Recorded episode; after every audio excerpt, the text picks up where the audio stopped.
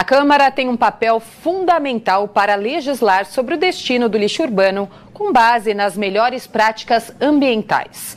No último episódio da série especial, vamos conhecer iniciativas do Legislativo e da Prefeitura em relação à gestão de resíduos na cidade. Reaproveitar tudo que pode ser reaproveitado através da compostagem e reciclagem este é o ideal apontado por especialistas em gestão de resíduos urbanos. Neste sentido, tramita na Câmara Municipal o projeto de lei 410 de 2019 do ex-vereador Caio Miranda do União, com participação da maioria dos vereadores, que dispõe sobre a obrigatoriedade da destinação ambientalmente adequada e responsável de resíduos sólidos orgânicos e inorgânicos classificados como aproveitáveis no município de São Paulo. A organização da Sociedade Civil Instituto Polis fez uma campanha para apoiar essa iniciativa. Elizabeth Greenberg, coordenadora do Instituto Polis. Essa campanha, ela se propunha então a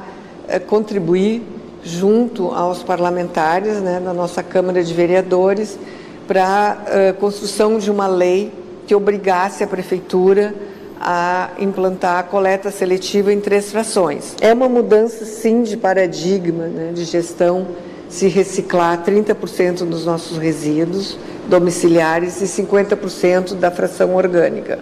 Nós estamos falando de 80% dos resíduos que voltam para as respectivas cadeias produtivas, então contribuímos com as nossas expertises para esse substitutivo ser elaborado. Outra norma que saiu da Câmara é a Lei 17.471 de 2020, que estabelece a obrigatoriedade da implantação de sistemas de logística reversa no município para produtos como óleo lubrificante, baterias, pilhas e eletroeletrônicos. O executivo também publicou um dispositivo recente, o Decreto 63.113 de 2024, que consolida a divisão de responsabilidades relacionadas à política municipal de gestão integrada de resíduos sólidos na Prefeitura e cria o Comitê Intersecretarial da Política Municipal de Gestão Integrada de Resíduos Sólidos na Secretaria do Verde e Meio Ambiente. Rodrigo Ravena, secretário municipal de Verde e Meio Ambiente. O objetivo do comitê é fazer a revisão do plano de gestão de resíduos sólidos na, na cidade, o que a gente chama de PGIRS. A importância do decreto colocar ser um, um, decreto que incorpora ou que traz várias secretarias para a mesa é para que o debate seja feito de forma integral, ouvindo todos os que participam dessa política de, de resíduos sólidos. Se não existe uma agência como a ANURB, e no caso de São Paulo não existe mais, a competência é competência do órgão ambiental, que nesse caso é a Secretaria do Verde e Meio Ambiente. Por quê? Porque gestão de resíduo é meio ambiente. Né? Hoje em dia a gente olha para o resíduo de uma outra forma e o impacto do tratamento que se dá uh, aos resíduos que a cidade produz tem impacto positivo ou negativo ambientalmente. 2024 é o ano em que os contratos relacionados à gestão do lixo na cidade estão sendo renovados por mais 20 anos. E uma das exigências do novo certame é que as concessionárias instalem URIs, unidades de recuperação energética, para converter os resíduos sólidos urbanos em energia elétrica.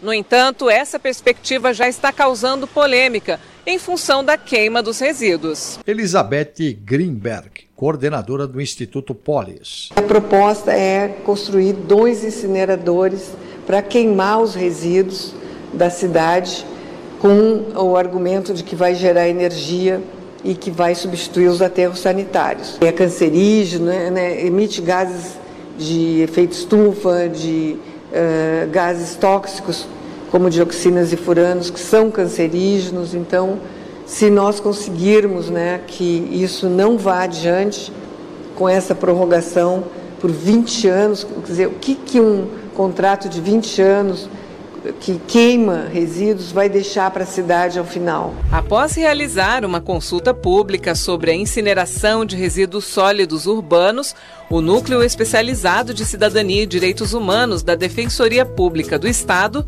fez uma nota técnica sobre os impactos. Documento que informa sobre os riscos para subsidiar decisões de gestores públicos. Paulo Alvarenga, defensor público. Tem sido proposta a, a, como uma uma alternativa para a gestão dos resíduos a tecnologia da incineração. Né? E é, vendo que essa tecnologia ela entra em conflito com o trabalho dos catadores de materiais recicláveis, né? na medida em que os materiais que serão incinerados são aqueles que são que, que capazes de serem reciclados, né?